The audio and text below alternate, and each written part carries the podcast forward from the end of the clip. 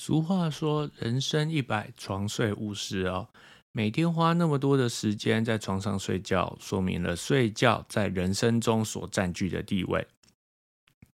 根据卫福部健保署统计，哦，台湾光是二零一八年就吃掉九亿颗安眠药，人数超过四百万人，平均每五个人当中就有一个人有睡眠上的问题。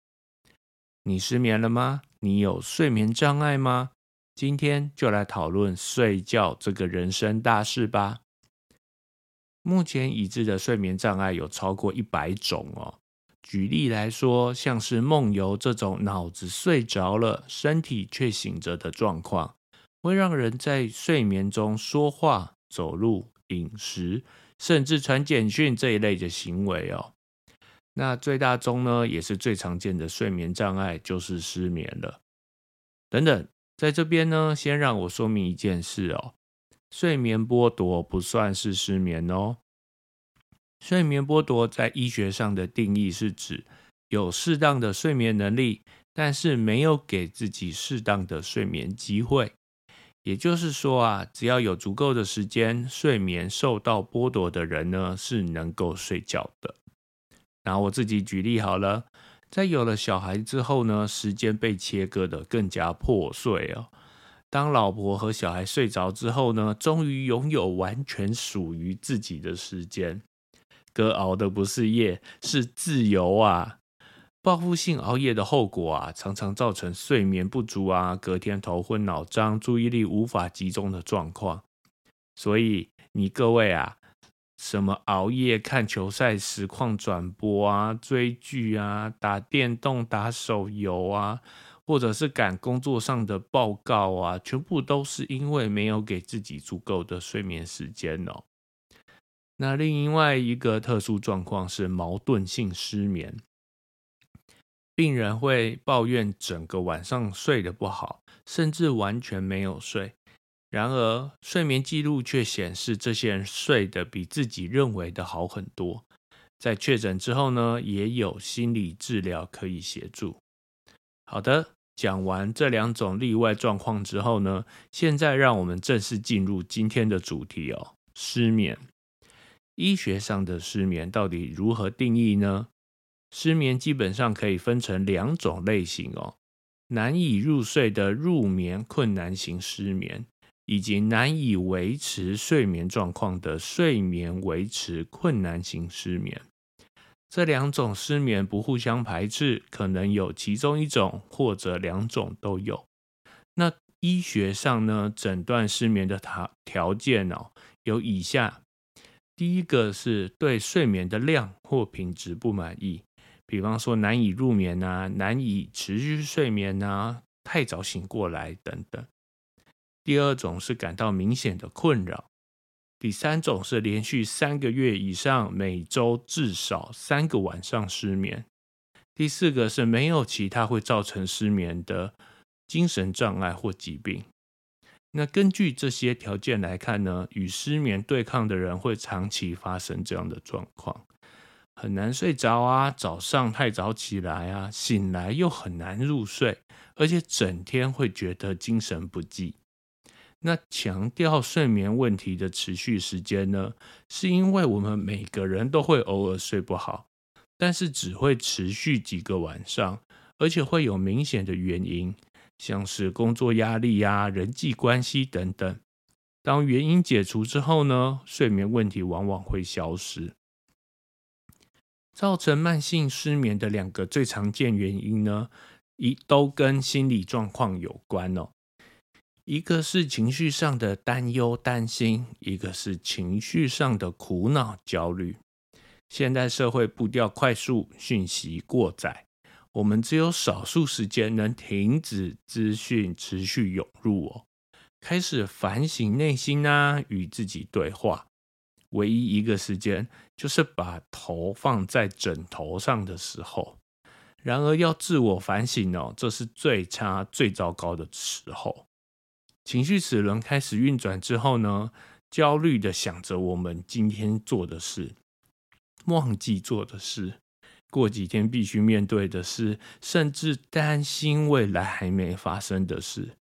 对这些焦虑和担忧的压力啊，会使得交感神经系统过度活跃，然后启动身体的战或逃机制，心跳、血流、代谢加速，也提升了皮质醇啊、肾上腺素、正肾上腺素这些压力激素的释放。核心体温的升高，脑部温度也比较高的状况下，就比较难以启动睡眠。除了情绪影响睡眠之外呢，LED 的蓝光、咖啡因、饮酒、室内温度，甚至闹钟，都会影响睡眠的长度和品质。那么，回到影片一开始的问题哦，台湾人一年吃那么多安眠药，有用吗？很遗憾的是哦，从最早期的二氮平，一直到新一代的安眠药，其实都只有轻微的镇静效果。作用在神经传导物质的受体上，虽然可以让人睡觉，但是睡眠品质不佳之外呢，还有感觉昏昏沉沉啊，记忆不清楚的副作用。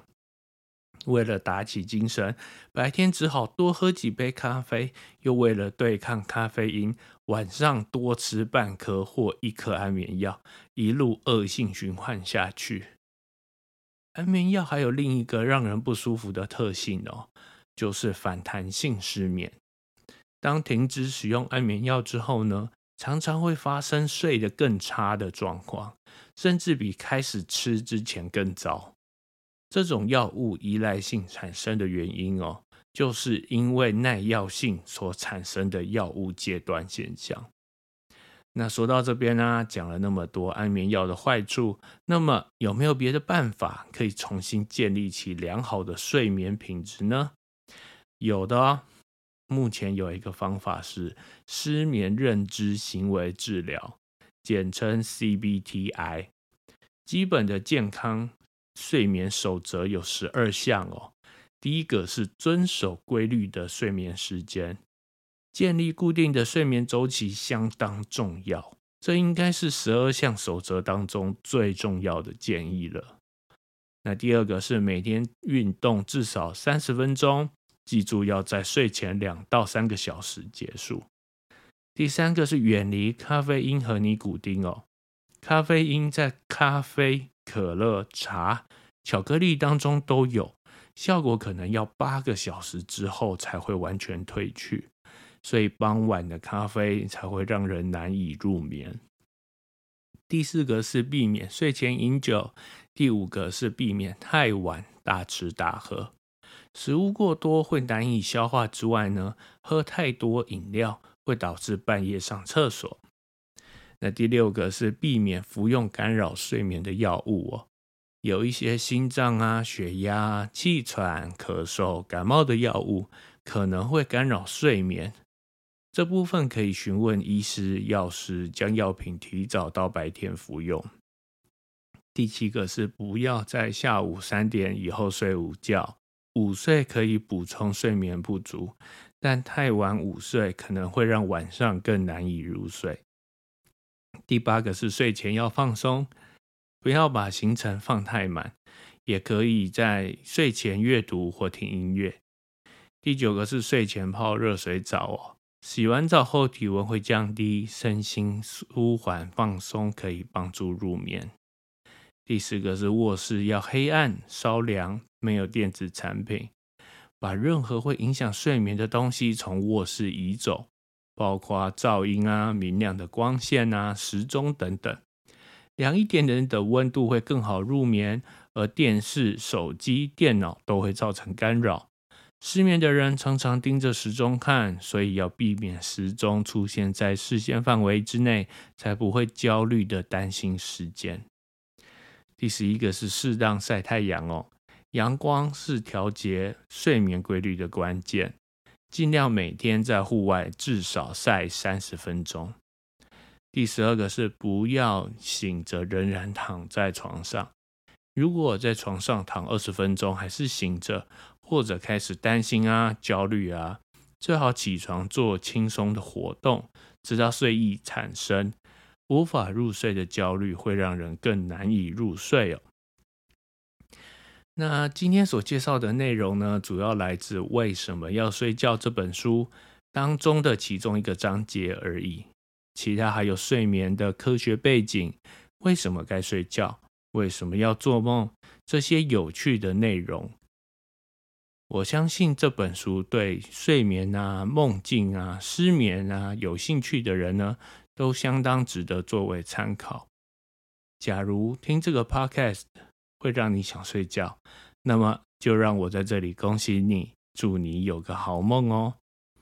那这集到这边也该告一段落，那些阅读教我的事，我们另一集见喽。